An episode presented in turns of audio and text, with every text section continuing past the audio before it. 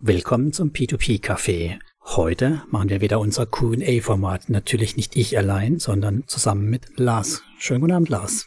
Ja, moin Thomas. Alles gut bei dir? Bei mir ist alles perfekt. Bei den vielen Fragen muss ich mir noch überlegen, ob ich noch gute Laune danach habe, weil wir haben ja ganz schlimme Dinge gehört, so von wegen Sommerloch. Da geht's ja richtig rund. Ja, ich glaube, ähm, wir müssen einfach was gegen das Sommerloch tun. Deswegen ist alles gerade so schlimm und wird so aufgebauscht. Aber ja, schauen wir uns das mal alles im Detail an, was so passiert ist die letzten Tage. Genau, wir haben uns ein paar Sachen ausgedacht, über die wir reden wollen. Es gab ja auch einiges zu berichten jetzt zum Thema Lars sein Arbeitsurlaub oder eben die Kapriolen, die dann draußen so passiert sind, was jetzt ähm, angeht, die Anzeigen, die da laufen, oder? War das nicht so? Als Anzeige wird's verkauft, Lars? Die Anzeige, du meinst, äh, du sprichst jetzt von Bondora, ja? Ja. Genau. Nee, ich glaube, das war äh, keine Anzeige, sondern das war, ähm, glaube ich, einstweilige Verfügung. Ähm, und ähm, ja, das wurde natürlich gleich zum Anlass genommen, um darauf hinzuweisen, wie schlecht das Portfolio von Bondora eigentlich laufen würde. Und dass es ja ganz klar ist, dass die jetzt diese äh, Klage von dem Regulator bekommen haben. Aber es ging wohl eher darum, dass es eine Anpassung seitens des Regulators gab, nicht nur für Bondora, sondern für die gesamte Nicht-Banken-Kreditgeberszene in Estland. Mhm. Und neben Bondora wurden, glaube ich, auch noch 20 oder 30 andere ja, verklagt, wenn man es nennen will, oder beziehungsweise haben diese, diese ähm, Maßnahme bekommen. Und die haben dann halt eine Frist bekommen. Bis zum Tag X müssen die halt so eine technische Änderung in ihrem Scoring vornehmen. Und wenn das halt gemacht ist, dann ist das Thema halt vom Tisch. Also es gibt jetzt keine sonderlich großen Probleme. Aber klar, das sieht man natürlich nicht gerne und Bondora hat es auch leider jetzt nicht proaktiv kommuniziert, wobei ich nicht weiß, also die haben das irgendwie jetzt das erste Mal gesehen am Donnerstag, glaube ich, ne? was war, mhm. war das Wochenende dazwischen und dann waren schon die ersten Videos da und ähm, dann hat aber Bondora direkt reagiert. Vielleicht haben die es irgendwie so ungünstig vom Wochenende gemacht, der Regulator, dass die gar nicht drauf reagieren konnten. Weiß ich nicht. Also, also sie haben jetzt nicht spät reagiert. Die haben reagiert, haben ein Statement gemacht. An sich ist da alles gut. Aber ich habe schon gesehen, dass ja, einige jetzt lieber zu Monifit Smart Saver gehen, weil das ja so eine super Plattform ist.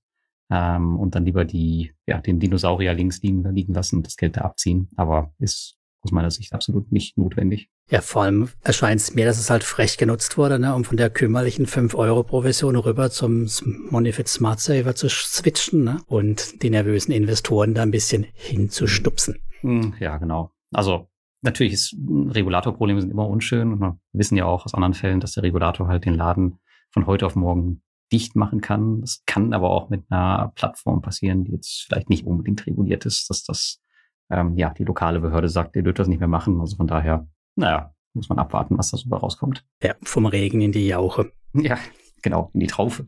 Ach so.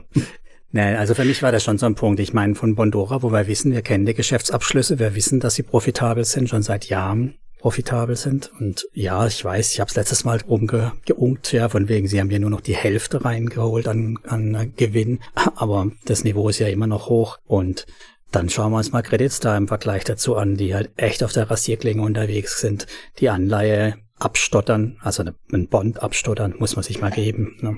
Hm. Ja gut, aber es ist ja so, ich glaube, viele Anleger wissen halt auch gar nicht, was äh, bei Monofit dahinter steckt. Ich meine, du musst ja nur mal googeln. Ne? Wenn, wenn wir eben geschaut, auf Platz eins steht halt äh, ja ein Portal, was darüber berichtet, dass sie angeblich sechs Millionen Anleger hätten, was ja total mhm. absolute Falschinformation ist. Und äh, da wird ja halt auch noch mit Tagesgeld wirklich geworben. Also das ist, das ist ja der Name, ist ja Programm. Also äh, muss man halt, ja, die Leute wissen halt eigentlich gar nicht den Hintergrund und auch nicht, dass das Credits da irgendwelche Probleme haben sollte. Also es ist halt, halt erstmal muss halt schon ein bisschen recherchieren, dass du überhaupt darauf stößt. Ja, für mich war das dann wieder dieses Thema, wo bleibt die Verantwortung für Blogger an der Stelle? Ja, gut. Ist halt alles äh, ein wilder Westen. Da äh, kannst du halt nichts machen. Ich meine, ein bisschen Provisionen verdienen wir ja alle gerne, aber tatsächlich ja. muss man ein bisschen aufpassen, äh, was man da macht. Ich meine, wir kennen das Geschrei ja, wenn so eine Plattform mal den Bach runtergeht, dann, dann geht's wieder los und die ganzen Blogger sind wieder schuld. Was dann in so einem Fall dann natürlich auch, ja, ein bisschen der Wahrheit vielleicht entsprechen könnte. Genau, und solche Seiten verschwinden dann auch unheimlich schnell wieder vom Netz. Das hat man ja schon früher gesehen bei einem Thema, auf das wir auch noch zurückkommen. Ja, ganz genau. Das, äh, das leidige Thema Groupier. Aber ich glaube, erstmal äh, sprechen wir noch über andere Themen. Oder genau. vielleicht erstmal gerade noch bei äh, Bondora zu bleiben. Du bist ja bei Go and Grow, glaube ich, noch investiert, oder? Auf jeden Fall, ja. Und du hast auch nichts geändert. Ich habe natürlich oder? nichts geändert. Ich habe also äh, doch, doch, ich habe ja. nein, ich habe alles bei Monefit rausgeholt tatsächlich mittlerweile. Ach, rausgeholt, ja? Bist du gar nicht mehr da? Mhm. Nee, ich bin nicht mehr investiert bei Monefit. Also das habe ich gedacht, also das Risiko, nö, dann lieber zu Mentos rüber das Geld, da fühle ich mich deutlich wohler. Mhm. Gut, das ist natürlich auch äh, deutlich mehr ähm, Zinsen aktuell. Mehr Risikoprämie. Mehr Risikoprämie. Das wird der Cash natürlich nicht gerne hören. Nee, aber selbst wenn ich Creditstar Kredite dort nehmen würde, wäre die Risikoprämie immer noch wesentlich höher. Mm, ja, und genau, die Rückkaufgarantie funktioniert ja auch eigentlich ziemlich gut. Also. Naja, warten wir mal ab. so viel Geld ist da nicht geflossen. Naja, ich habe auf jeden Fall auch nichts gemacht. Ich bin, mein, mein Portfolio befindet sich ja sowieso in so einem seichten Abbau. Ich habe das jetzt nicht irgendwie beschleunigt oder so. Also es läuft alles weiter. Und ähm, ja, der Laden läuft, glaube ich, noch ziemlich lange. Ich investiere sogar noch jeden Monat neues Geld rein, aber allerdings nur in, in wirklich geringen Dosen. Aber so ein bisschen stocke ich auf, weil vielleicht will ich ja auch irgendwann mal ein Auto haben, Lars. So in zehn mhm. Jahren. Genau, das, das, ist auch das, was ich mache. Also ich spare mein neues Auto auch darüber wieder an. Das hat letztes Mal super funktioniert. Und ähm, ich denke mal, Bondoro wird noch einige Jahre da sein, jetzt wo sie auch um die Bankenlizenz äh, sich irgendwie, also nicht beworben haben, aber die arbeiten jetzt zumindest dran und auch an diversen anderen Produkten. Ich glaube, das werden spannende nächste Jahre für Bondora werden. Ja, denke ich auch. Aber lass uns mal über deinen Arbeitsurlaub quatschen. Du hast nämlich eigentlich einen Urlaub. Ich weiß auch nicht nur ganz allein dort, aber du hast dort angeblich gearbeitet, ne? Mm, ja, genau. Also ich habe, es hat sich kurzfristig die Chance ähm, ergeben. Eigentlich während Finn Fellers schon hatten wir darüber gesprochen mit äh, Via Invest, dass wir ja mal einen Besuch oder einen, äh, einen Vorortbesuch machen könnten. Und ja, da ich im Sommer sowieso hier war, hm, haben wir das jetzt ganz spontan gemacht. Ich habe halt auch meine Frau mitgenommen und das haben wir dann so ein bisschen urlaubsmäßig kombiniert, weil sie Urlaub hatte und ich halt jeden Tag im Büro war. So lief es eigentlich ab.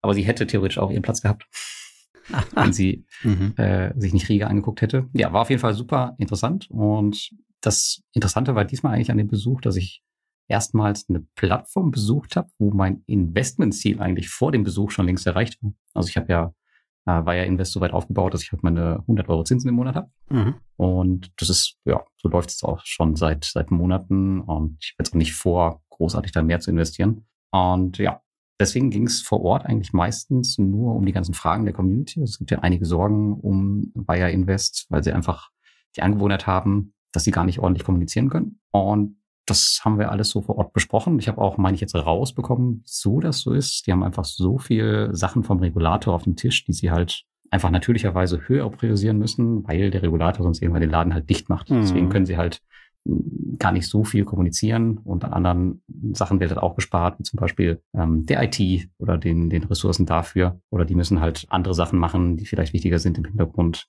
Ja, ist halt einfach so. Das Team ist jetzt nicht sonderlich groß. Ja, aber auf jeden Fall, die ganzen Probleme haben wir besprochen. Das, ich habe da jetzt nichts herausgefunden, was jetzt wirklich kritisch ist. Aber ja, vielleicht hast du irgendwelche Detailprobleme, die du noch durchgehen möchtest. Da habe ich bestimmt eine Antwort drauf jetzt hier. Das, das Tolle ist ja, Lars, kaum, dass wir drüber gesprochen haben, dass meine Überweisung so lang ging. Ne? Die ersten zwei, die gingen ja echt ewig, ist das Thema nämlich durch. Also tatsächlich bin ich mittlerweile nach zwei, ja, manchmal auch drei Tagen ist mein Geld da. Also ich habe überhaupt keine Schmerzen mehr. Und ich finde auch gar nicht, dass wir so viel über Wire Invest reden sollen, weil eigentlich finde ich es ziemlich cool, dass es eine regulierte Plattform gibt, die einfach läuft und 13 Prozent liefert.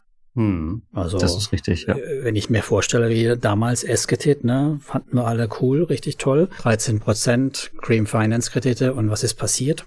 Jetzt gibt's einen externen Kreditgeber, der ja vorher bei Groupier war. Mhm. Mit 7 Prozent. Genau, 7 Prozent liefert. Also von daher, ja, aber ja, ich meine, das kann natürlich jetzt wieder passieren, weil ja, Wire Invest hast du ja auch noch als Sponsor für unseren Podcast gewonnen, ne? Ja, genau, ja, genau. Können wir ja ganz transparent drüber sprechen. Also wir hatten ja vorher Estate Guru als ähm, Sponsor, aber wir haben ja entschieden, dass wir das aktuell nicht als richtig empfinden. Ähm, einfach der Situation geschuldet, dass halt so viele Ausfälle da sind und dass wir jetzt ähm, zumindest erstmal für die nächste Zeit äh, einen neuen Sponsor haben. Und wir wollten halt auch nicht irgendeine Plattform haben. Und da jetzt, deswegen haben wir jetzt Bayer Invest, da haben wir eine regulierte Plattform und die ja auch schon ein bisschen am Markt ist, die jetzt auch nicht morgen verschwinden wird. Und das haben wir, ja, halten wir für richtig. Genau, ich habe sie ja auch kennenlernen dürfen auf der Invest und ich war damals schon angetan, habe mit ihnen gesprochen und dachte, das ist wirklich die richtige Haltung, die daherkommt. Also die waren, ja, demütig würde ich es nicht nennen, aber sehr fehlerbewusst und sehr offen mit dem ganzen Thema, was da schief lief. Und zu dem Zeitpunkt lief ja noch deutlich mehr schief. Und ja. hat mir gut gefallen, habe dann gemeint, äh, da müssen wir uns mal nochmal drüber unterhalten über das Thema. Und du hast ja dann gleich Nägel mit Köpfen gemacht bis dahin und hast es ja eigentlich bestätigen können, oder? Mm, ja, auf jeden Fall. Also das war halt auch super cool. Also ich kannte das Team halt vorher wirklich überhaupt nicht. Also ich ähm, hatte zu der alten Chefin ein bisschen Kontakt, aber das neue Team war halt gänzlich unbekannt und viele von den Sachen, also wirklich von den Fragen oder Problemen von der Community, konnten an einem Tag geklärt werden. Also ich war auch im Chat sehr aktiv, wissen wahrscheinlich einige im Bayer Invest Chat. Da gingen etliche Fragen ein und ähm, ja, alles konnte innerhalb von ein, zwei Tagen geklärt werden.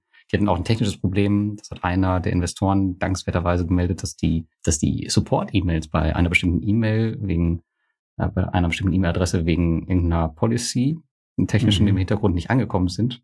Und die haben das gar nicht mitbekommen, weil diese E-Mails bei denen gar nicht angekommen sind. Und mhm. das konnte ich aber da innerhalb von einem Tag einfach klären, weil ich denen das erklärt habe, hey, hier ist was kaputt, dann haben sie ein Ticket für die IT erstellt und am nächsten Tag war das Thema gelöst und das war's halt. Also sowas kriegst, kriegst halt von außen eben nicht gelöst. Aber wenn du halt vor Ort bist und die ganze Zeit auf den Füßen stehst, dann mhm. ist das halt mhm. kein Ding. Ja, ja, das ist schon, schon erstaunlich, so, ja, wenn dann die Kommunikation einfach mal läuft. Ne? Ich muss auch zugeben, das hat auch echt ein bisschen Spaß gemacht. Also ich werde ja nicht dafür bezahlt. Also ich habe mich halt, ähm, stelle dann halt immer die Transportkosten und sowas in Rechnung und das und die Unterkunft, aber ich lasse mich halt für meine Zeit da so nicht bezahlen. Aber es macht halt einfach super Spaß, äh, die, die ganzen Tag, den ganzen Tag auf die Nerven zu gehen mit den ganzen Sachen von der Community, die sie gar nicht so richtig auf dem Schirm haben, weil sie sich nicht drum kümmern oder nicht drum kümmern können, weil sie halt ja zu viel zu tun haben mit den regulatorischen Themen. Ich glaube, ich habe die da auch äh, ganz schön unter Feuer gesetzt und wirklich ständig bombardiert, bis alle Themen vom Tisch waren. Aber dann, was mal auflassen. Also, was ich da nicht verstehe, ist, ich habe erst jetzt vor kurzem gelesen, dass Wire Invest irgendwie intransparent wäre und geht gar nicht, kann man nicht investieren. Ich meine, ich habe die Statistikseite gefunden, ich habe die Geschäftsberichte gesehen. Kannst du das nachvollziehen? Was siehst du da? Was für eine Intransparenz habe ich übersehen? Ja, ich glaube, ähm, einige wollen die Performance-Daten von dem Portfolio sehen das machen sie halt nicht öffentlich. Ähm, liegt einfach, glaube ich, daran, weil das verschiedene Kreditgeber sind aus verschiedenen Ländern, die wiederum halt ihr eigenes Ding machen. Ähm, auf der anderen Seite muss man sich natürlich auch fragen, wie hilfreich sind solche Performance-Daten am Ende für den Investor? Also kann der da wirklich Details rauslesen, die ihm dann bei seiner Investmentscheidung im Fall der Fälle helfen können? Ich würde eher meinen nicht. Ähm, und viele andere Plattformen veröffentlichen ja jetzt auch keine, keine Ausfallraten oder sowas. Aber wenn du die halt anfragst, dann geben sie dir die Antwort. Also das ist jetzt auch kein Thema.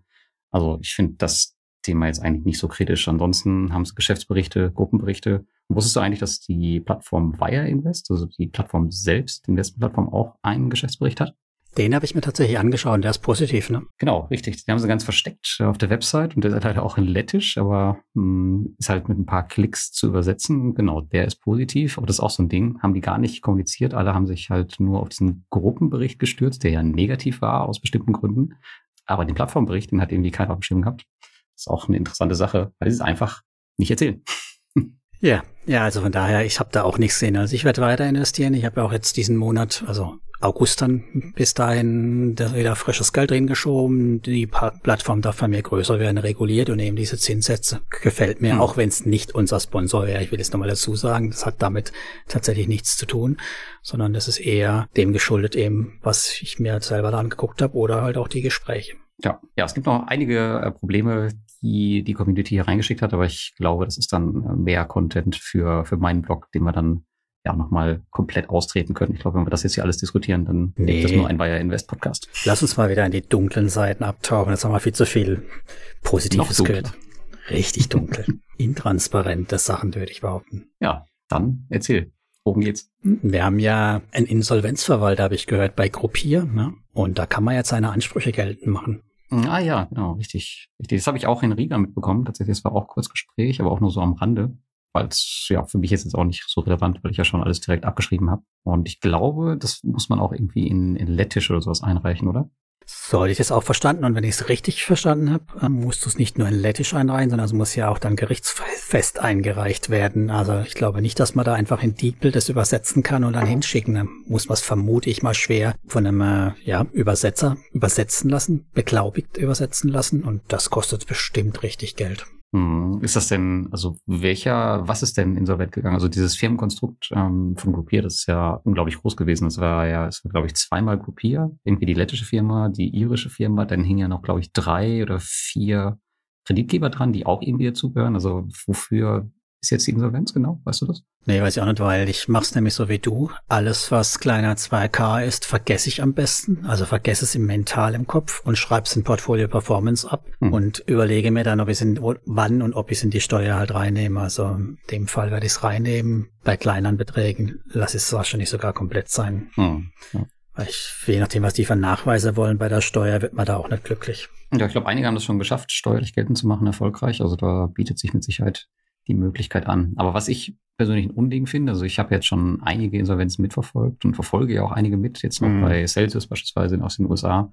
Also da kriegt man ja wirklich als Investor auch Hilfestellung, aber ähm, bei den baltischen Plattformen hört man wirklich überhaupt nichts. Also wenn man da nicht durch Zufall drauf stößt, jetzt wie im Fall Groupier, dann weiß ich nicht. Bei Lende gab es was tatsächlich. Bei Lende gab es Mails. Okay. Da gab es Mails. Da war ich nicht. Zweisprachig. Ja. Aber mir ist jetzt auch nicht so ganz klar, ob ich noch was tun muss. Also ich habe jetzt irgendwelche Protokolle und Zeug gekriegt. Das habe ich mal so grob überflogen. Aber so kriege ich jetzt noch Geld? Muss ich noch mal was einreichen? Weil Ansprüche habe ich geltend gemacht. Ich war in Listen drauf. Das hm. sind nur ein paar hundert Euro. Von daher auch da werde ich nichts groß tun. Also ich hoffe, dass ich nichts übersehen habe. Weil so ein bisschen was tue ich ja auch für 200 Euro. Aber jetzt irgendwie Tage, Monate, Wochen da Zeit reinstecken, bestimmt nicht. Und ja, so richtig an die Hand genommen wirst du da nicht, das stimmt. Hm. Ja, zumal das ja auch, genau, es muss auch lettisch sein. Ähm, wer weiß, was man sich da alles zusammensuchen muss, was dann überhaupt äh, akzeptiert wird am Ende, das weiß ja auch nicht. Du kriegst ja wahrscheinlich, schickst das dahin, kriegst nie eine Rückmeldung. So, so kenne ich's ja. von den baltischen Plattformen. Und dann kannst du hoffen, dass in ein paar Jahren vielleicht äh, dann 20 Euro rumkommen. Vielleicht, wenn du Glück hast.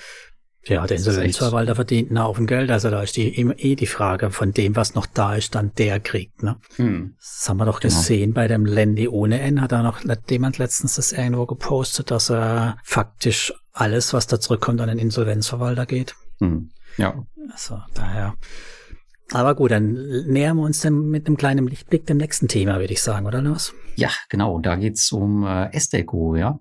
Da äh, geht es ja richtig rund mit den Ausfällen, aber es gab auch ein paar Lichtblicke bezüglich den Rückholungen. Genau, ein deutsches und ein spanisches Projekt haben sie zurück, äh, eingetrieben. Also gerade das deutsche Projekt ist ja sozusagen die hoffentlich die Initialzündung, wo wir da gesehen haben, weil leider sind die Ausfälle ja weiter angestiegen. Also wir haben den, den Peak halt noch nicht erreicht. Weil das halt ein individuelles Thema ist. Ne? Also bei mir war der Peak, glaube ich, erreicht, also ist nicht weiter gestiegen. Ich glaube, ich habe jetzt dieses, bei beiden Ausfällen war ich jetzt dabei, bei den beiden Rückholungen. Ah, ähm, aber eins ist dann wieder ausgefallen, deswegen war es bei mir plus minus null, was die Ausfallrate angeht. Und man muss bei diesem deutschen Projekt, glaube ich, auch sehen, dass es eine außergerichtliche Recovery war. Das heißt, diese gerichtlichen Verfahren, die werden mit Sicherheit noch bis ins nächste Jahr gehen. Ja. Da wird man sobald nichts von hören. Ich weiß jetzt nicht, wie viele außergerichtlich gelöst werden können jetzt in nächster Zeit. Ja, ich meine, Peak wär, war halt die Frage vom Gesamtportfolio und ich meine, wenn man da halt hinguckt, wie viel davon ausgefallen ist vom Gesamtportfolio, ist es halt schon krass. Das ist äh, ziemlich derb, ja. Wobei halt Deutschland einfach den größten Teil auch ausmacht, ne? Ja, ist also so. vermutlich ist Deutschland zu 95 Prozent ausgefallen oder sowas, ne? Ja, ich weiß nicht, äh, ob man es rausrechnen kann. Ich weiß nicht, wie die Ausfallrate aussehen würde, ähm, wenn Deutschland jetzt gar nicht mit dabei wäre. Habe ich noch nicht gemacht. Könnte man mal machen, spaßeshalber. Vielleicht wäre es dann gar nicht so schlimm. Also mein Portfolio sieht immer noch relativ gut aus. Also gerade im Vergleich zu den jetzt über 40 Prozent Ausfallrate bin ich, meine ich, bei 15 Prozent Default Rate. Ich bin aktuell bei 35, allerdings jetzt auf das aktuelle Portfolio, aber historisch bin ich auch bei 11, 10, also 10 oder 9 Prozent. Das wäre eigentlich so, was für mich okay wäre noch. Ähm, Mal schauen, wie viel dabei äh, wirklich dann hängen bleibt am Ende. Das aktuelle Portfolio sind 16 Prozent, sehe ich gerade, und 7,5 Prozent late und der Rest ist current. Und was hast du historisch? Wo sehe ich das? Und du kannst umschalten zwischen aktuell und historisch. Ah, bei, und, ah All-Time. Mhm. Genau, All-Time, ja, genau. All-Time Default 4,1. Ja, das ist doch top. Also muss man ja. sich keine großen nee. Sorgen machen, selbst wenn aktuell eine 15 steht oder eine 20. Ja, ich habe halt auch, wie du ja weißt, ich habe Deutschland auch ziemlich gemieden. Auch Finnland habe ich relativ stark gemieden und habe nur eine Handvoll deutsche Projekte. Ne? Das ist halt schon der Vorteil. Ja, nicht jeder hat so eine Glaskugel wie du. Das ist natürlich ja, gut, wenn man darauf hört. Dann auch. Ja, genau. Ja, naja, das Thema Heimatmarkt mal das kaum als auch nicht nochmal durch, sonst langweilt sich ja die ersten da draußen schon. Nee, ich denke. Lass uns lieber durch. eins weiter hüpfen zum Thema Betrug am Werk. Du hast schon wieder Mails gekriegt, dass jemand Plattform als Betrugsplattform. Ja, die, die Mails kriege ich eigentlich äh, wöchentlich und da klagen Leute, dass besonders die, die das erste Mal jetzt vor der Herausforderung stehen, dass sie Nachweise über ihr Einkommen liefern müssen. Und oft fällt dann auch dieser, dieser Begriff Betrug oder Abzocke, weil meistens ist es so, die Leute zahlen ein, investieren und dann irgendwann wollen sie das Geld zurücküberweisen und dann kommt die Nachricht von der Plattform, hm, nee, geht es leider nicht, weil du musst uns erst äh, Nachweise über dein, dein Einkommen äh, liefern. Und das sehen die Leute halt als Betrug und Abzocke an. Und die ärgern sich dann immer und schreiben mir eine Mail, was es denn soll und melden das, wenn ich das halt öffentlich mache. Aber es ist, glaube ich, hier nochmal wichtig zu verstehen, dass diese Prüfungen jetzt nicht von den P2P-Plattformen immer kommen, sondern die Vorgaben von den Regulatoren oder den Banken und den Zahlungsdienstleistern gemacht werden. Also da bringt es jetzt auch nichts, sich großartig darüber aufzuregen oder gegen die Plattform zu wettern. Ähm, man hat jetzt keine Möglichkeit, dem zu entgehen und man muss bei wirklich bei jeder P2P-Plattform damit rechnen, dass diese Anfrage früher oder später kommt. Ich glaube, in Lettland ist es ein bisschen schlimmer. Das habe ich zumindest bei Wire mhm. Invest auch gehört, weil das bei denen auch ein großes Thema ist. Bei Lettland in den letzten, weiß ich nicht, 20 Jahren oder so ziemlich von Geldwäscheproblemen betroffen waren. Die haben ihre, ihre Regeln so hart angezogen, dass sich das halt auch auf die ganzen Banken und diese ganzen AML-Prüfungen durchschlägt. Deswegen haben halt auch viele von den regulierten Plattformen jetzt wirklich dedizierte Mitarbeiter, die den ganzen Tag nichts anderes machen, als sich um diese Scheiße zu kümmern. Muss man ja leider so sagen. Ja. Und damit du das jetzt hier zukünftig verlinken kannst, wenn jemand dich wieder fragt, musst du natürlich jetzt uns auch noch sagen, wie man das dann nachweisen kann, woher das Geld kommt. Genau.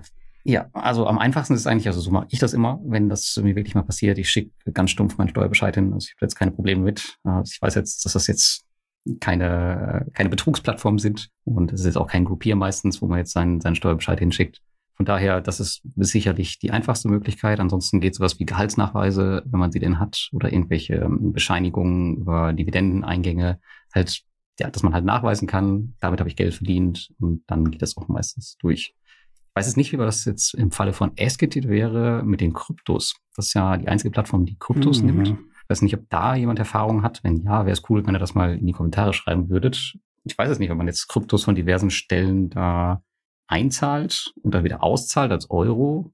Hm. Weiß nicht, wie die das nachvollziehen wollen. Ist wahrscheinlich auch interessant, ja. Schöne Geldwischanlage, die man da bauen kann. Geht es überhaupt noch? Kann man noch einzahlen, Kryptos? Ich mache das ja auch meistens. Du machst das also, auch noch, okay. Ja, genau. Richtig. Also wenn ich jetzt Sachen irgendwie umschichte mh, mm, und irgendwelche Kryptos verkaufe, dann ist natürlich ein leichtes, das einfach in, in in Euro äh, oder in USDC oder sowas umzuwandeln, auf die Plattform zu legen und dann halt in Kredite zu investieren. Das ist halt der schnellste Weg, um ja, den, den, den Weg aufs Konto zu umgehen, sondern direkt den Weg zum nächsten Investment. Das haben wir zum mhm. Beispiel bei SKT zweimal gemacht, das hat super funktioniert. Nur wenn die mich jetzt halt fragen bei der Auszahlung, gut, wo kommt das Geld denn her? Gut, kriegen sie halt die ganzen Transaktionsberichte von, ich glaube, drei verschiedenen Exchanges. Und wenn sie dann noch weiter wissen wollen, wo es herkommt, dann wird das natürlich eh, elendig lang werden, ne? Mit irgendwelchen Stakings und was weiß ich auch immer. Staking-Erträgen. Ja. ja, das stimmt. Spannendes Thema. Also dann lasse ich das mit einzahlen von Kryptos. Da wäre echt keinen Bock drauf auf sowas. Ist halt super schnell. Ne? Also du zahlst halt ein und äh, fünf Minuten später ist es halt auf deinem Konto und dann kannst du investieren. Ja, du meinst im Gegensatz zu Wire Invest. Genau, da kann es halt schon mal fünf, sechs, acht Tage dauern. Aber jetzt pass mal auf, jetzt haben wir ja gerade über geredet, dass äh, man sein Geld rausholen will und irgendwie wieder dran will. Jetzt haben wir ja den umgekehrten Fall. Man schickt Geld hin und kriegt es halt investiert. Ja, du meinst das, das Cashback. Ja, ja. ja das, genau. das habe ich bei Escated auch gemerkt. Also ich habe, glaube ich, drei oder vier Tage gebraucht, um das Geld zu investieren. Hm, weil da sind ja auch die Kredite super schnell weg. Und du willst natürlich auch nicht diese sieben Prozent äh, Gurken da haben von Axioma. Deswegen musst du da halt auch schon ein bisschen aufpassen, was du investierst. Ja. Aber da gibt's ja immerhin noch vernünftige Zinsen. Aber was ich mich halt frage, ist, warum jetzt hier in der Community so immer wieder dieses Thema Peerberry so hochflutscht, ne? Weil die Leute ja Stress mit Cash-Track haben und mhm. das für meiner Meinung nach echt läppische 10 bis 11 Prozent Kredite, wo man dann abgreift. Ist es vielleicht auch so ein klassischer Investfehler, ne? So festhalten an bewährtem und dabei Rendite und Risiko noch vernachlässigen? Hm, ich weiß nicht, Peerberry ist halt ähm, eine Plattform, die einfach schon seit Jahren gut funktioniert und die ihre Anleger gut behandelt hat. Deswegen sitzen wahrscheinlich auch viele einfach auf Peerberry. Aber sind hier deine Erwartungen nicht vielleicht auch ein bisschen hoch? Ich meine, wenn du jetzt über so, so abfällig über 11% Kredite redest, meine, das ist, ist ja jetzt auch nicht so ganz wenig, ja? Ja, ja, aber aktuell will man ja schon eher 12, 13, 14 haben, oder?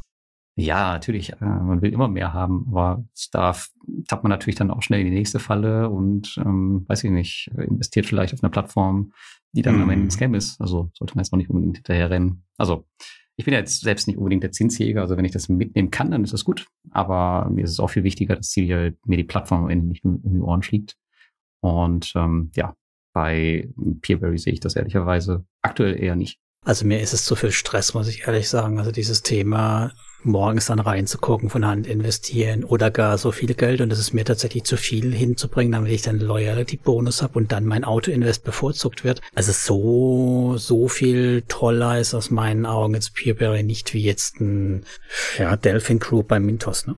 Ja, das ist richtig. Und die Leute machen bei Peerberry auch den großen, großen Fehler, dass sie halt ähm, tatsächlich auf diese Kredite warten. Also wenn du wirklich investieren möchtest auf Peerberry, dann könntest du ja alles sofort in der nächsten Minute investieren, nämlich in die litauischen Kredite.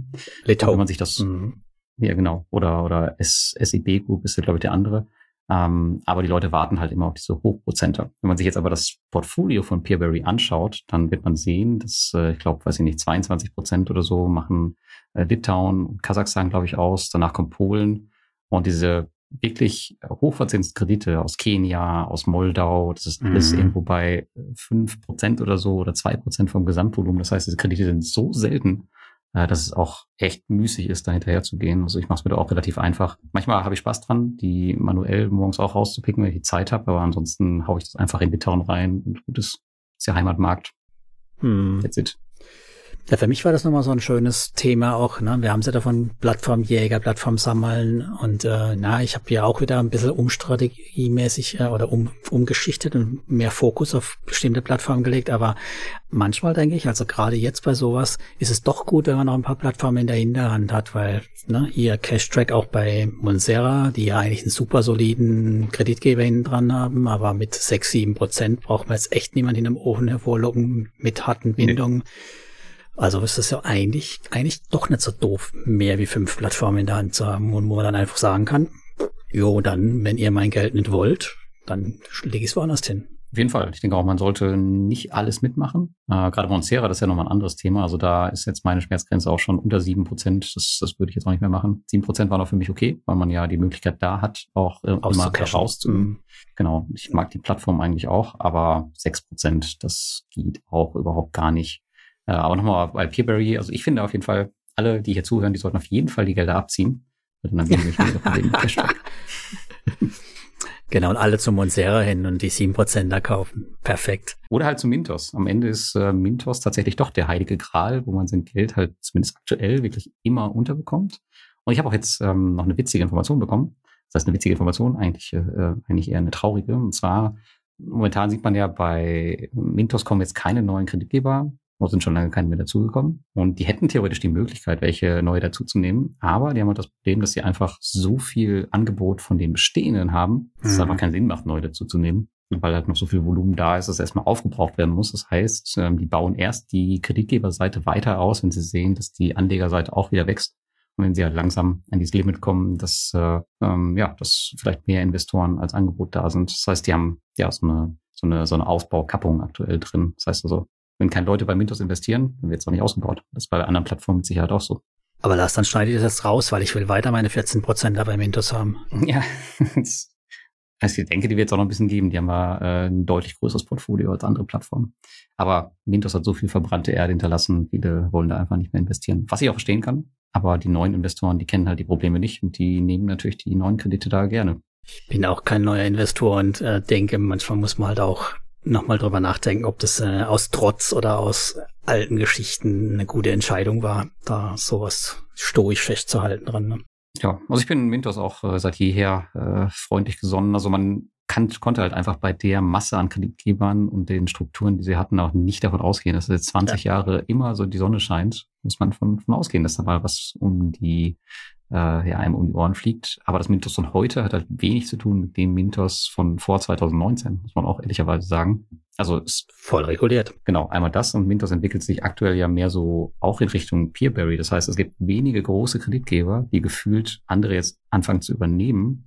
Das heißt, am Ende haben wir dann auch noch ein paar Gruppen da drin, so Aventus-mäßig. Und dann wird Mintos nochmal eine ganz andere Geschichte werden wenn jetzt, wenn man jetzt nur noch, weiß ich nicht, in die Eleven Group ähm, hm. investieren kann, die mit ihrer Gruppengarantie aber gefühlt alles abdecken kann, weil die so ein riesen Portfolio haben, könnte das ganz interessant werden. Gucken wir mal. Ja, ich finde es auch im Moment auch vor allem interessant als aus Anlegersicht mit den hohen Renditen, die man halt erzielen kann. Definitiv. Aber weißt du jetzt eigentlich bei Mintos, also die, ähm, es wurden ja, glaube ich, zwei Kreditgeber übernommen von größeren Kreditgebern, die mhm. ja zum Teil auch ausgefallen sind. Weißt du, ob für die alten Kredite dann die Gruppengarantie greift oder ob die aus Kulanz sagen, hey, wir übernehmen das jetzt? Gelesen habe ich noch nichts davon in der Richtung. Und ich meine, ich habe auch so ziemlich von allem, was ausgefallen ist, was im Portfolio und da kam noch nichts zurück, so wie ich es gesehen habe. Also, ich hatte Rückwirken ja. kann ich mir nicht vorstellen, oder? Ich meine, macht man eher selten wo wir halt ein feiner Zug. Also wenn sie mal wieder ein bisschen Investoren-Marketing machen wollen. Ich meine, das sind jetzt auch keine Unsummen, glaube ich. Ich habe jetzt nämlich mhm. heute gesehen, Express Credit wurde ja, glaube ich, von Eleving auch übernommen. Und jetzt habe ich nämlich einen Ausfall von der Eleving Group drin,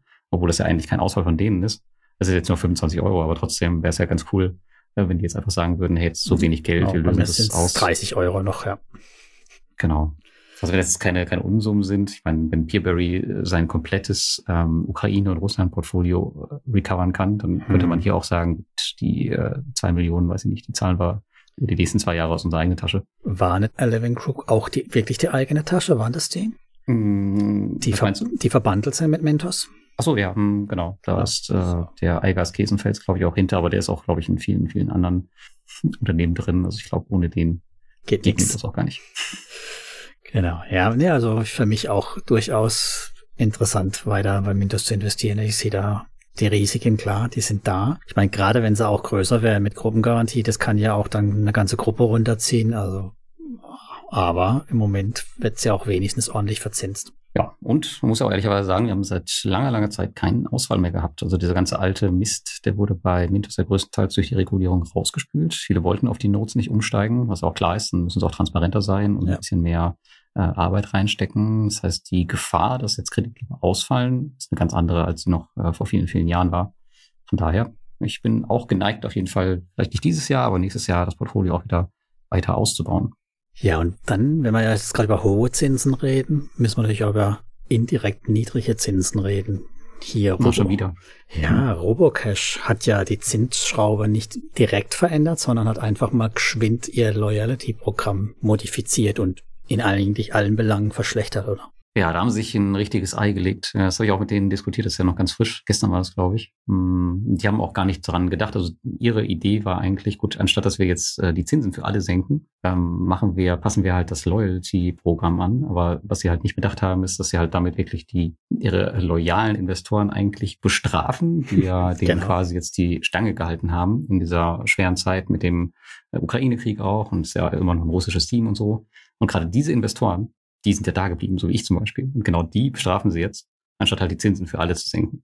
Und das ist halt echt äh, eine ziemlich dumme Entscheidung aus meiner Sicht gewesen. Und mich haben sie bestätigt, dass ich wegen 11 Prozent da nicht bleiben muss, schon gar nicht, äh, wenn ich dann 50k anlegen muss, um 11,8 Prozent zu kriegen. Ja, das ist richtig. Auf der anderen Seite, die müssen halt zusehen, dass das Ding auch profitabel bleibt. Und nach dem Ausscheiden von dem russischen Kreditgeber aus der Gruppe äh, ist halt das große Cash-Cow weg. Und naja, wenn sie es halt nicht zahlen können langfristig, dann müssten sie halt solche Schritte gehen. Ja? Also das ist halt so ein bisschen meine Vermutung. Ich meine, der Geschäftsbericht sah ja ohne den Kreditgeber jetzt nicht mehr so gut aus, ohne den großen. Mhm. Mhm. Muss man auch gucken. Ich meine, das war, glaube ich, auch jetzt keine Entscheidung von der Plattform selbst, sondern vom Management der Robocash Group, so wie ich gehört habe. Das heißt, die Plattform kann da wenig machen. Die haben halt gesagt, es wird so gemacht und dann macht das so. Könnte mir aber vorstellen, also es gibt äh, extrem viel Kritik in den Telegram-Kanälen und auch äh, auf an anderer Stelle, dass sie das vielleicht noch ein bisschen abschwächen. Also ich glaube, da ist noch nicht ähm, das letzte Wort gesprochen, weil ich glaube, es gibt ja noch die Schonfrist bis zum Ende August, glaube ich. Ne? Ab danach gelten, mhm. glaube ich, dann die neuen Regeln.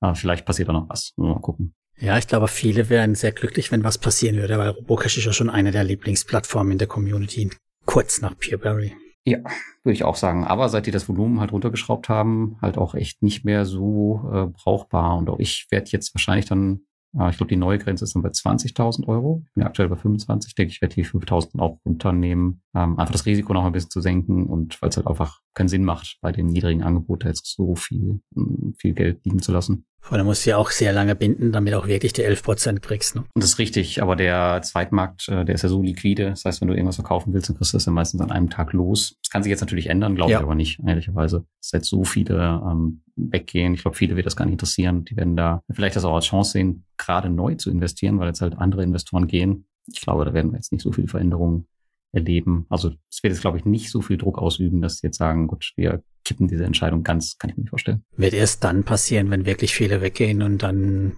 eben ja. das nicht mehr attraktiv ist, wissen wir ja immer follow the money. Ne? In der anderen Form ist es halt irgendwie, wenn Geld willst, musst du halt auch attraktives Angebot haben. Und ja, im Moment gibt's halt doch einige mehr, die ein attraktiveres Angebot haben, finde ich. Auf jeden Fall, ja. Aber das ist halt immer das Problem, sobald dieser Nachfrageübergang halt besteht, sehen wir auf allen Plattformen, können die Plattformen theoretisch machen, was sie wollen. Und du kannst sie halt beschweren, wenn du willst. Aber am Ende bist du halt derjenige, der dann die Entscheidung treffen muss. Gut, dann gehe ich halt woanders hin. Genau, und ich glaube, das ist auch der Punkt. Es ist völlig müßig, sich darüber auszulassen. Also natürlich in der Gruppe, in der Community ist was okay, aber ich meine jetzt so gegenüber den Plattformen, also wie wenn das die juckt. Also entweder ich ziehe mein Geld ab oder halt ich bin zufrieden und lass hm. es einfach dort liegen. Aber da den Plattform zu schreiben, hier, warum kriege ich nur so wenig Kohle, das ist ja, kann man ja völlig vergessen. Das juckt die ja nicht. Nee, zumal man ja auch ähm, bedenken muss, wenn man den Plattformen schreibt oder auch in den Telegram-Kanälen, in den wenigsten Fällen erreicht man ja das Management. Das heißt, man spricht ja meistens mit irgendwelchen Supportkräften, irgendwelchen Marketingkräften, die höchstens sagen können, ja, tut mir leid, aber die können halt nichts da machen. Ne? Genau. Halt wenn sie gut geschult sind, sagen sie, tut mir leid und äh, ansonsten ignorieren es halt einfach, ja. Ja, ja. Ja, aber bei dir, ähm, also ich habe so ein bisschen bei dir das Gefühl, mit dem Alter wirst du, glaube ich, immer zinsgeiler. Also welche Plattform kann dich eigentlich überhaupt noch zufriedenstellen? Das, das stimmt echt krass. Ich war schon immer, ich war schon immer zinsgeil. Das hast du noch nie so richtig wahrgenommen. ja, heute fällt es mir besonders auf, wenn du hier schon 11,5 Prozent äh, als, als zu niedrig ansiehst. Ja, tatsächlich mein Portfolio ist, äh, der Fokus liegt gerade bei Mintos stark. Ja, da, mhm. da ziehe ich, glaube ich, maximal bis 12 Prozent runde ich das so runter, weil man, da gibt's ja immer noch genug, hier um mal wieder dein Premium-Rating zu empfehlen, ne? da gibt's ja noch genug Anbahner, die da oben mitspielen in der Liga und man trotzdem ein halbwegs diversifiziertes Portfolio hinkriegt. Ja, und dann habe ich halt noch meine Exoden, ne? also so ein Omara, Finbi, keine Plattform für Wald- und Wieseninvestoren, muss man sozusagen. Das ist halt schwer zu kalkulieren, aber da bin ich auch mit deutlich über 12, 13 Prozent Rendite unterwegs. Noch. Hm, aber noch. Genau, aber was ist denn, was bleibt denn nach aus? Ist das nach Ausfällen oder ist das? Omara äh ist nach Ausfällen, weil die haben ja so ein Rückkaufding. Finbi ist da eher kritisch. Bei Finbi, da muss ich es halt zeigen, wie gut die Verwertung immer ist. Aber bei Omara tatsächlich, da komme ich auf über 14 Prozent. Ja, oder 14 Prozent. So, nicht über aber um die 14 Prozent. Mhm. Und das finde ich halt top. Ja, aber wir haben ja schon drüber gesprochen. Du weißt ja, die Plattform ist überhaupt nicht handlich und ist klein und äh, ja. Aber ich finde es toll, sowas gefällt mir. Mhm, genau, ja, ich frage mich halt immer, ob dieses, äh, ob die paar Prozent Rendite das halt rechtfertigen, dass man vielleicht ähm, sich so tief vielleicht mit der Plattform beschäftigen muss. Ich meine, das ist gleich auf Neo Finance, das ist super kompliziert einfach. Ähm, ja. Das ist halt einfach nicht für jeden was. Da habe ich doch lieber einen ordentlichen Autoinvest, wo ich keine fünf Millionen Einstellungen machen muss und wo ich dann einfach an die Kredite komme, anstatt dass ich mich dann stundenlang mit der Plattform beschäftigen muss und dann vielleicht nach Ausfällen zwei Prozent mehr Rendite zu kriegen. Ja, klar, das ist immer so ein Trade-off, aber da ich und du dich ja auch mich fast täglich mit dem Thema beschäftige, kann ich mir das halt auch erlauben, da ein bisschen mehr zu tun als andere Investoren. Naja, absolut. Und deswegen heißt dein Blog ja auch P2P-Game und meiner passives Einkommen mit P2P. Ist ja auch so. Wobei ich letztens echt drüber nachsiniert habe, wie ich angefangen habe, dass ich wirklich das Ganze als Gambling gesehen habe und da bin ich mit doch mittlerweile sehr, sehr weit davon weg. Also die, die Ernsthaftigkeit des Investments ist mir schon klar geworden über die ganzen Jahre. Also es, den Namen werde ich jetzt sicher nicht ändern oder zumindest nicht so schnell, aber so dieses Game-Thema drin, maximal noch in dem, ne, den Zinsen hinterher hecheln, aber nicht mehr in dem Investitionsthema an sich. Ja, du bist ja auch schon mittlerweile jetzt signifikant investiert. Das war ja damals auch noch nicht so. Wie viel Anteil hat jetzt dein P2P-Portfolio an deinem Gesamtportfolio? Tatsächlich mehr als zehn Prozent. Und äh, ich hab, muss hm. jetzt mal gucken, mit was wir mal Auto mal da fahren können. Da kann man schon was Größeres mitfahren jetzt so langsam. also das ja, ist schon macht macht schon was her. Also ja, auch da genau habe ich auch mehr Vertrauen geschöpft finde, das ist okay, also passt für mich. Und das Spielerische ist halt eher zu gucken, ne, wo kann ich noch ein paar Prozent oder wo gibt's noch ein Cashback oder zeitlang ja auch hier Arbitragegeschäfte bei Bondora, Kredite kaufen auf dem Zweitmarkt höherpreisig einstellen oder Cashback-Aktionen genauso bei Mentos. Also so Spielereien halt, das sind dann die Spielereien. Hm. Und das alles, damit du dir am Ende eine richtig fette Karre vor die Tür stellen kannst. Das alles, damit ich mir einen Kaffee mehr leisten kann, weil was ja bei mir mit den kleinen Beträgen, was es da immer war, pff, Nein, also da, da darf man nicht Zeit und Ergebnis in Relation setzen. Da haben wir ja jemand anders da gehabt hier, nochmal Verweis auf unseren Bandit, Andreas, ne, der ja das Ganze in richtig groß gespielt hat. Könnt ihr euch nochmal anhören, finde ich, war einer der guten Podcasts letzter Zeit. Der erklärt dann schön, wie er das gemacht hat, dann wieder auf, ich glaube, 22 Prozent gekommen ist. Ne? 22 Prozent, ja. Und wenn man, äh, der Blog ist super interessant, wenn man sich das mal anschaut. Aktuell ist er, glaube ich, auch ein bisschen aggressiver unterwegs, als es in der Vergangenheit der Fall war. Also ist schon recht aktiv aktuell. Ich glaube, äh, Lande hat jetzt auch mitgenommen, die Cashback-Aktion. Income war, glaube ich, auch. So viele Grüße an Andreas. Bin gespannt, ähm, ja, was am Ende noch übrig bleibt und ob er vielleicht auch mal einen Ausfall erlebt, einen größeren. Genau. Hat er, glaube ich, noch gar nicht gehabt. Ob das gut geht, ja. Ja, das könnt ihr euch anhören. Hört mal rein, wenn ihr es noch nicht kennt. Also ich fand auch, das war interessant. Also da haben wir ja genau diese Themen alle gehabt. Wie kann man das noch weiter optimieren, um eben noch mehr rauszupressen? Also so schlimm bin ich nicht unterwegs und ich habe mich auch nie getraut, das so mit richtig fettem Geld, also zum Beispiel bei Ländermarket, die 5% Nummer jetzt, äh, da bin ich auch nicht drin. Das ist mir, da traue ich mich nicht, ne? Das ist für mich jetzt kein Thema mehr gewesen. Die 5%, ja, da muss ja mindestens, glaube ich, 1000 Euro äh, investieren, glaube ich, ne? Und auch noch halten bis Ende Januar. Darfst du nicht auszahlen. So sieht's aus. Und das war mir mit denen, so wie meine Rückzahlungen die letzten Monate gelaufen sind und wie viele in den Ausfall gerutscht sind, also eigentlich alles, ne? Habe ich gedacht, nee, also die schaffen es nicht, ihre Anleihen zu bedienen oder was. Also ich, mir ist es zu heiß. Punkt. Aber ich bin ja ein Schisser, weißt ja.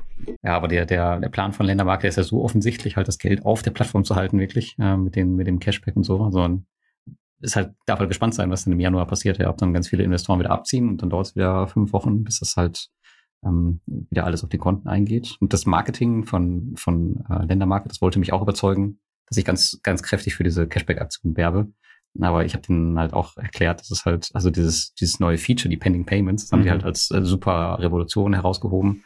Ich habe denen halt auch erklärt, das ist ja nur das gleiche in grün, ja, ob das Geld jetzt bei den Pending Payments liegt oder ob es nicht im Konto ankommt, das ist am Ende das gleiche für die Investoren. Ja, habe ich mich dann äh, enthalten und habe keine große Marketingkampagne für die gefahren. Kann man auch ehrlich sagen, also manche Sachen muss man doch einfach nicht, nicht mitmachen, um da die Investoren reinzutreiben. Ich meine, die haben eine nette Rendite, aber am Ende ist das Risiko halt einfach auch enorm hoch auf der Plattform. Ist mir auch bewusst, aber deswegen muss man nicht alle reinreiten. Und damals wieder den Zirkelschluss zum allerersten Thema, ne? Weil Monefit ist auch nichts anderes. Das Risiko ist dann nämlich nahezu eins zu eins, würde ich sagen.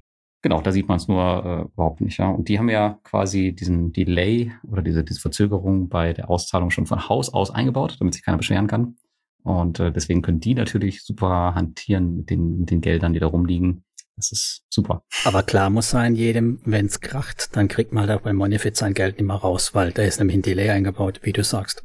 Genau, zehn Tage mindestens. Und äh, wir können das natürlich auch erhöhen. Also ich weiß nicht, wenn es da zehn Tage jetzt nicht ankommt oder wenn es dann zwölf, dreizehn Tage sind. So, kennst du selber Credit Star, so ein bisschen Karenzzeit bauen die ja sowieso immer mit ein. Aber wir wollen jetzt hier keine Schreckgespenst aufmalen. Wie gesagt, ich bin nee, da ein bisschen, ein bisschen skeptisch bei dem Thema gewesen, aber wir haben es jetzt oft genug erlebt. Market Rede auf der Rasierklinge hat sich super gelohnt, auch für Andreas und auch für mich. Also ich habe ja auch schon einige Cashback-Aktionen mitgenommen, auch da zweifeln, ob das gut geht und es ging bisher immer gut. Vielleicht alle, die die fünf Prozent mitgenommen haben, mit richtig Geld, die haben dann richtig Spaß im Januar. Ne? Hm. Ja, also ich habe da nicht so viel Geld liegen, aber ich, also im Vergleich zu anderen Plattformen mit einem ähnlichen Volumen ist das schon enorm, was da im Monat an Zinsen bei rumkommt.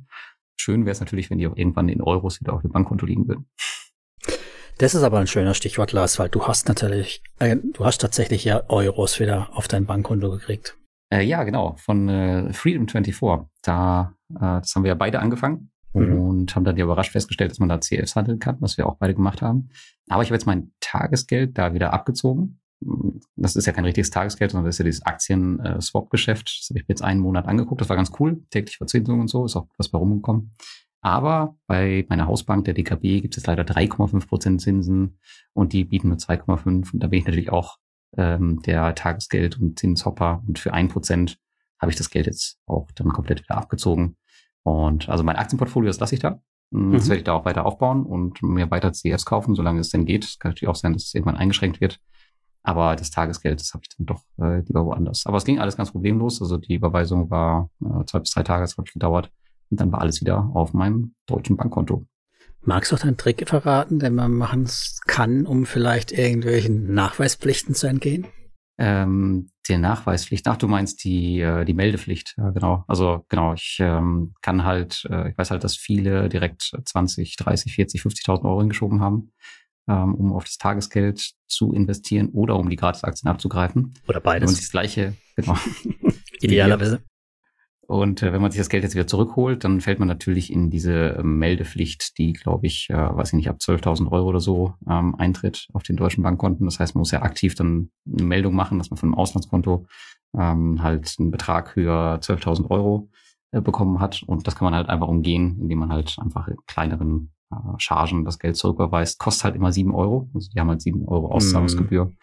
Aber dann spart man sich halt diese Meldung, die man machen muss. Ansonsten kann es halt saftige Strafen geben. Ich kenne niemanden, der schon mal so eine Strafe bekommen hat, aber theoretisch kann das ziemlich teuer werden, wenn man es nicht macht. Aber genau weiß ich jetzt auch nicht, ob das jetzt wirklich kritisch ist. Vielleicht kann man es auch einfach in, in einem Rutsch machen. Vielleicht soll ich einfach noch ein paar CEFs mehr kaufen und nur den Restbetrag dann überweisen. Auf einen Schlag. Ja, das kann man natürlich auch machen. Aber das, das Thema CF, das läuft äh, wirklich gut. Super, also ich ne? werde nächste Woche auch wieder äh, einkaufen gehen. Es kommen auch die ersten Dividenden. Da bin ich mal gespannt, wie das abgerechnet wird. Aber generell natürlich äh, super. Also äh, Swissquote ist dagegen deutlich, deutlich teurer. Also das werde ich auf jeden Fall reiten, das Thema bei Freedom24, solange es hingeht. Weil es ist ja immer noch ein europäischer Broker und ich verstehe jetzt auch nicht, warum die CFs da handelbar sind. Es könnte halt auch sein, dass es irgendwann wieder aufhört. Psst, das verraten wir auch gar niemanden draußen, dass sie was Handelbares haben, was keine MIFID Erlaubnis hat oder was auch immer. Exakt. Ich werde auch nicht nachfragen, äh, warum das bei denen so ist. Nein, nein, nein. Keine, die werden schon irgendwann eine Rüge wahrscheinlich von irgendeinem Regulator kriegen und das Thema eh durch. Ja, aber so lange genau werde ich auch noch ein bisschen aufstocken, habe ich auch vor. Und ja, mein, falls dann irgendwie dann Probleme gibt, kann man es ja immer noch wegtransferieren. Cup-Trader nehmen die bestimmt an, gehe ich davon aus. Genau. Aber an sich war es eine profitable Sache, ja. Ich meine, ich habe einen Monat die Zinsen abkassiert, ich habe die ganzen Gratis-Aktien abkassiert. Ähm, tja, was will man mehr? Alles gut. Man kann es noch machen, ne? Weil das ist nämlich verlängert worden, die Aktion, bis Ende August, meine ich. Hm, bis zum 20. glaube ich nicht ganz bis Ende August. Ah ja, bis zum 20. August. Also dann, ich pack den Link in die Show Notes. Das steht nochmal detailliert, wie man die Gratis-Aktien bekommt. Muss man einen Haufen Codes eingeben, durchklicken, aber klappt. Und was noch nicht ganz unwichtig ist, also überweisen ist tatsächlich einfacher als Kreditkarte-Einzahlung. Also ich habe jetzt schon ein paar Mal ge, ja, Gemotze, Gejammer, wie auch immer, gehört darüber, dass Kreditkarteneinzahlung so überhaupt nicht klappt. Soll jetzt angeblich gehen, hieß es wieder, aber hey, überweist's einfach. Und es funktioniert. Also bei meiner Bank haben sie zwar gefragt, äh, 20.000 Euro nach Großbritannien. Das, mhm. Bist du sicher? Und ich, ja, ja, ja, alles fein, machen. Dann machen sie das. Aber das war wesentlich einfacher, wie mit Kreditkarte rummachen und dann hier äh, irgendwie gesperrt wegen Fraud oder sonst was. Das Genau, das, das witzig, dass du das erzählst, weil ähm, die, äh, die Tatjana von ist, ist Sportmember bei Wire Invest, die ist auch äh, AML-Officer. Und die hat mir nämlich erzählt, dass äh, diese Kreditkarteneinzahlungen extrem kritisch sind, was ähm, die Geldwäsche angeht. Und die Wahrscheinlichkeit, dass man da ähm, eine Geldwäscheprüfung bekommt, ist äh, ein Vielfaches höher, als wenn du einfach per Banküberweisung überweist, weil du kannst halt ähm, Kreditkarten aus diversen Quellen benutzen, um halt Geldwäsche zu betreiben. Und jeder, der mit Kreditkarte irgendwo einzahlt, der steht generell unter einem höheren Verdacht als jemand, der ähm, einfach per Banküberweisung das Geld überweist. Das vielleicht immer noch im Hinterkopf behalten. Genau. Also von daher überweisen, klassisch Oldschool SEPA, Link in den Show Notes. Und dann würde ich sagen, kommen wir zum letzten Thema, Lars, oder? Für heute. Was haben wir noch als letztes? Was, was ist noch übrig? Ganz viel eigentlich, aber wir haben noch was, was Neues. Ne? Die Frage ist ja, neue Plattform. Warum will man heute noch neue Plattformen launchen? Und du und ich haben ah, ja. eine angeguckt. Genau, ja. Recht, also die zumindest sehr, sehr interessant aus. Und ich hatte auch einen Call mit den Gründern. Ich glaube, du auch, ja? Ja, genau. Genau, äh, LineDot heißt die. Das ist so ein Esketit-Verschnitt. Sieht auch ähnlich aus. Und auch das, ähm, das Profil der Gründer, würde ich sagen, ist ähnlich. Also die haben beide sehr, sehr viel äh, Erfahrung im Banking- und P2P-Bereich, glaube ich auch. Der eine ist ähm, ein Ex-Chef von, lustigerweise, der Wire SMS Group. Also der hat einen der Kreditgeber geleitet. Ich glaube, den tschechischen. Und der andere hat auch zig Jahre Erfahrung im Banking. Und das soll auch so ein Marktplatz werden, wie es jetzt Esketit ist. Und ähm, der Fokus soll, glaube ich, auf dem asiatischen Raum liegen. Und aktuell haben die einen ganz interessanten Kreditgeber an Bord. Das sind keine Konsumkredite, sondern man gibt einen Geschäftskredit an äh, einen vietnamesischen Kreditgeber. Mhm. Und der gibt, glaube ich, aktuell 13 Prozent, eine Laufzeit von zwei Jahren. Und wenn man die Laufzeit durchhält, die zwei Jahre, dann gibt es am Ende sogar 15 Prozent. Und man kann aber, glaube ich, so wie ich das verstanden habe, sofern dass die Liquidität da ist, was aktuell noch nicht der Fall ist, Aber zumindest kann man dann auf dem Zweitmarkt diese Kredite auch abstoßen und die arbeiten auch an weiteren Kreditgebern. Also die Plattform steht noch bei kompletten Null. Also ich glaube, ich war der allererste Investor, der sich angemeldet hat. Hat auch direkt nicht funktioniert. Aber äh, an sich ist, könnte das vielleicht ähm, ja sowas wie Esketit werden, die auch ja, irgendwann einen Raketenstart gehabt haben dann. Schauen wir mal, ob wir von denen noch was hören oder ob die irgendwie verschwinden wieder. Ja, also ich fand es auch interessant. Ähm, auch die asiatische Ecke ist ja für viele interessant. Natürlich ein bisschen schwierig, weil beide sind neu. Die Plattform ist neu, der Kreditgeber ist neu. Also sowas wie ein Geschäftsbericht kann man da vergessen, die nächsten Monate von dem Ganzen. Kannst ja. Kriegen, ja. Ich habe sie mitgegeben, dass es halt ein wichtiges Thema ist. Also spätestens mal dann, dann irgendwann. Also nach zwei Jahren aller spätestens. Und ja, diese Verzinsungsgeschichte ist halt auch schwierig zu erklären, ne, mit diesen plus zwei Prozent äh, und aber vom Geschäftsmodell an sich fand es natürlich auch interessant. Mein 15 Prozent, weiß ja, wir haben es ja eben gehabt über hohe Zinsen. 15 Prozent. Oh, das ist nett. Das ist Weil nett. ich hier noch äh, zu bedenken gebe, ähm, dem, dem alten Zinsjäger, also dir, äh, bei Vietnam zwei Jahre sein Geld liegen zu lassen. Mm. Das, der Markt ist extrem dynamisch und äh, das habe ich auch von Wire Invest gehört, weil die ja mit äh, Twino zusammen da auch gemeinsame Sache in Vietnam machen. Und das ist einfach so dynamisch, da kann so viel passieren das, äh, ob das zwei Jahre durchhält, bin ich mal gespannt. Vielleicht wartet man aber allein dort doch eher auf den nächsten Kreditgeber. Ja, also ich eben, ich würde, wenn dann da auch nur meine übliche Beobachtungsposition dreistellig drauf äh, machen, um das halt auch dabei zu sein, weil es halt wieder was Neues ist. Und mein, für, für mich ist ja interessant, ist es was Neues Neues? Also ist es halt auch wirklich was Neues oder ist es halt wieder der nächste mit einem klassischen 0815 Anbieter, der Konsumentenkredite raushaut und in der Stelle haben sie mich halt gekriegt. Ja. Erfahrener CEO plus wieder vom Produkt her ähm, ein bisschen anders als das, was wir so kennen. Aber mal gucken, ja, das ja, also ich denke auch, das muss nicht an auf Top 1 für schon gar nicht für neue Investoren, aber auf die Watchliste kann es drauf. Genau. Also das Thema kann sich sehr, sehr schnell entwickeln. Also ich glaube, Esketit, ähm, also da wir die, da wir die Plattform jetzt damit vergleichen, also da ging es ja sowas von schnell. Also sie sind ja, die hatten ein paar hundert Investoren und dann ein paar Monate später waren sie schon bei 10.000, äh, weil die Plattform so beliebt geworden ist sowas kann durchaus nochmal passieren. War halt was anderes hinten dran, ne? muss man halt auch sehen. Auch das habe ich mit ihm diskutiert. Also ein Cream Finance ja. ist halt was anderes wie eine Asia-Bude, die kein Mensch kennt und keinen Track Record hat. Hm, das ist richtig, genau. Aber wollen wir mal gucken, was sie sonst noch so äh, anschaff, anschleppen aus dem asiatischen Markt. Vielleicht kommt ja noch irgendwas äh, Größeres rein. Aber kann ich mir nicht vorstellen, ehrlicherweise. Bin gespannt, ja. Aber so, genau so, mal so kurz so zu plaudern, wie man so an neue Plattformen kommt oder was was so gibt. Also ich glaube, die Themen werden uns nicht so schnell ausgehen lassen, oder? Das glaube ich auch nicht. Also es kommt immer wieder Nachschub, Gott sei Dank nach. Ähm, und vielleicht kriegen wir den, den Gründer von LimeDot äh, ja auch ins äh, 10 in 10. Vielleicht kann er uns ein bisschen mehr erzählen. Mal schauen, ob sie, ob sie das machen in ihrem jungen äh, Alter oder noch nicht. Erst dann habe ich zu ihm gesagt, wenn man sich auch wirklich zuverlässig anmelden kann. Ja, das funktioniert mittlerweile. Nach ein paar Tagen habe ich es hinbekommen und habe dann noch ganz viele, naja, im Backend waren noch ganz viele Testsachen, die sie nicht ausgebaut haben. Also es ist wirklich noch, wirklich, wirklich am Anfang. Wer sozusagen eine jungfräuliche Plattform angucken will, da kann die sich mal sich anschauen, aber mit Vorsicht, mit Vorsicht. Genau. Gut, genau, das ist ein gutes Stichwort mit Vorsicht. Ihr wisst ja, ne, was wir hier gemacht haben, ist rein zu eurer Info. Ihr macht euren eigenen Research. Wir übernehmen überhaupt keine Verantwortung. Keine Anlagen tätigt ihr, ohne dass ihr darüber nachgelesen habt. Bleibt uns treu ergeben. Hört wieder rein beim nächsten Mal. In diesem Sinne. Genau, in diesem Sinne. Und keine Kurzschlussentscheidung, ähm, nur wenn man mal irgendwas im Internet hört. Also immer gut recherchieren, bevor man Mittel überall abzieht und vielleicht dann auf eine Plattform investiert, die eventuell nicht so toll ist oder nicht so, nicht so erfahren ist. Also da immer mit Vorsicht agieren. Genau. Risiko ist wichtiger als Rendite. So sieht's aus. Das sagt der Richtige. Ja, Risikomanagement und so. Aber in dem Sinne würde ich sagen, können wir weiter ins Verquatschen lassen. Bis zum nächsten Mal. Ciao, ciao. Bis zum nächsten Mal. Ciao, ciao.